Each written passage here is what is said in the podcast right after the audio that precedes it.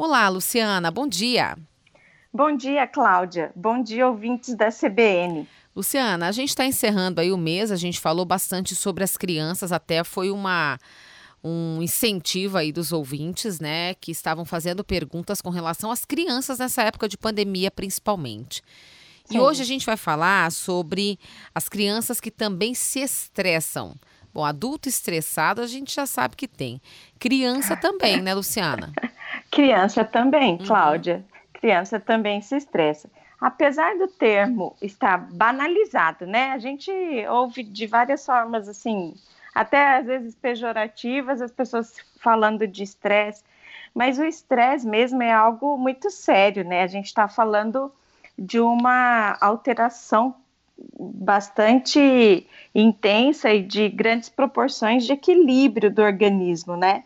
Então, é, essa e tem, e tem repercussões aí em aspectos cognitivos, físicos, então muitas até patologias aparecem em função desse desequilíbrio.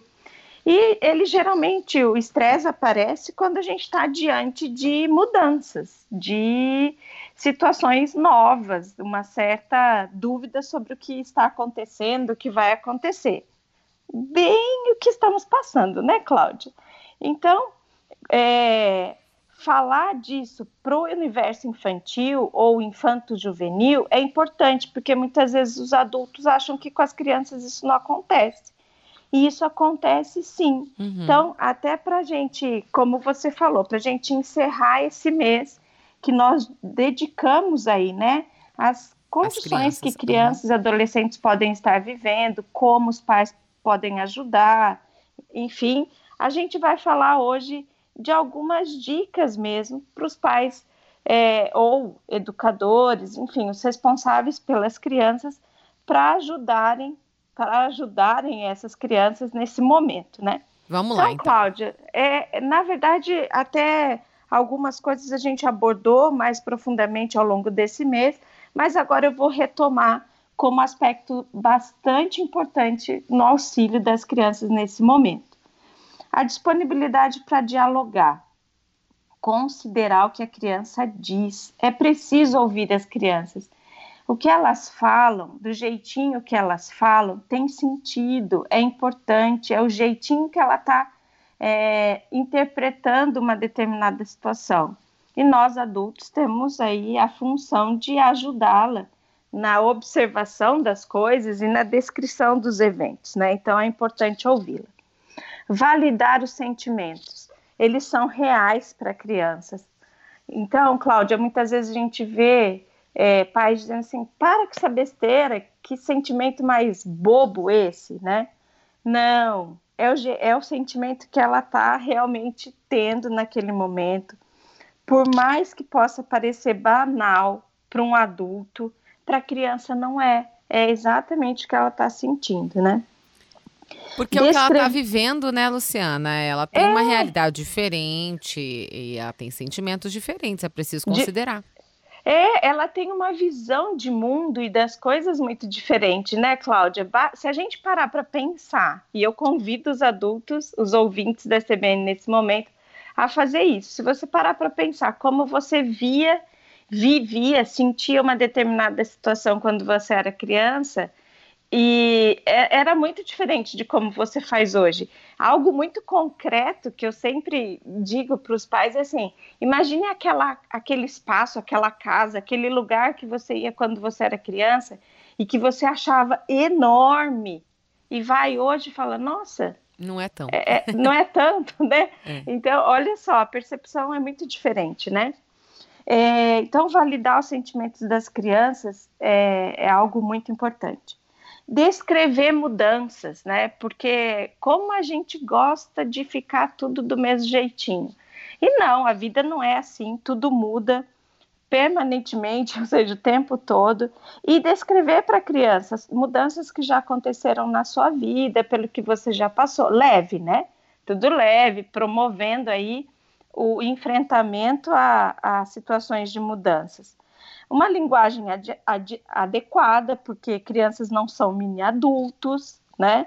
Enfatizar que juntos vocês sempre vão enfrentar momentos que vão mudar, que vão estão sempre mudando e que esse é um deles e que vocês vão passar juntos como já estão passando. Então, nada melhor do que ter suporte, apoio daquelas pessoas que a gente confia. Nós adultos precisamos disso, imagina uma criança, né?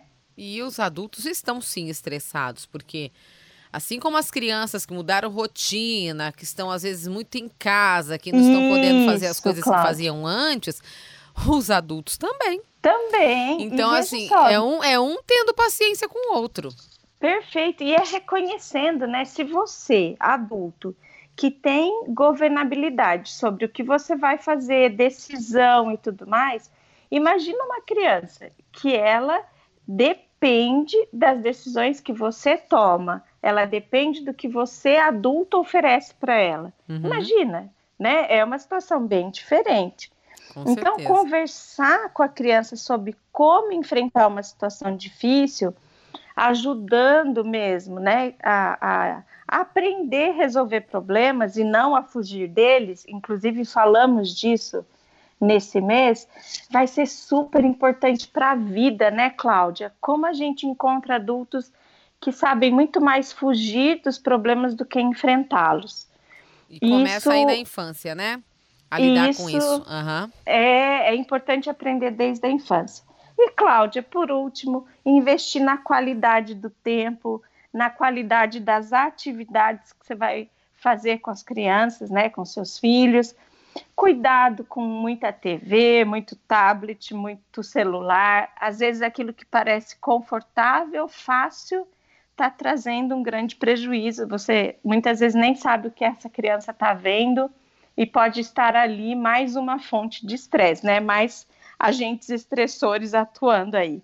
Então, como é bom fazer atividade prazerosa, atividade que acalma, produtiva, ensinar, produtiva, ensinar a criança a respirar profundamente quando ela estiver muito agitada ou com muito medo. Respira, põe uma musiquinha legal, conversa, o aconchego, lê um livro. E eu quero dar uma dica especial aqui, Cláudia. As crianças adoram geralmente gostam muito, dependendo, claro, de como o adulto oferece essa atividade para ela. Mas, de forma adequada, as crianças adoram ir para a cozinha, né? E é interessante porque essa prática envolve o planejamento, a execução, o saber esperar ficar pronto. Olha quanta coisa importante aí que a vida nos, nos pede muitas vezes, né? Planejar, executar, o esperar ficar pronto e o curtir depois de pronto, né? Aquilo que ficou gostoso, legal, ou até mesmo a frustração se deu errado. Então, numa... se o bolo transbordou, deu errado, o, acontece. O bolo não, não deu certo. Não deu certo. Olha só, uma atividade tão simples é. e que simula, entre aspas, né? Aí, né, Cláudia, trazendo para um universo bem restrito, uhum. mas uma série de condições que muitas vezes a vida nos pede. É verdade. Então tá aí uma ótima oportunidade para os pais, para as mães, enfim, desenvolverem com seus filhos, estarem juntos, aproveitarem esse momento. Fica então, a criança também se estressa, vamos cuidar delas, assim como a gente gostaria de ser cuidado. Vamos lá, fica a dica também. Obrigada, Luciana, até quarta. Obrigada, até a próxima quarta.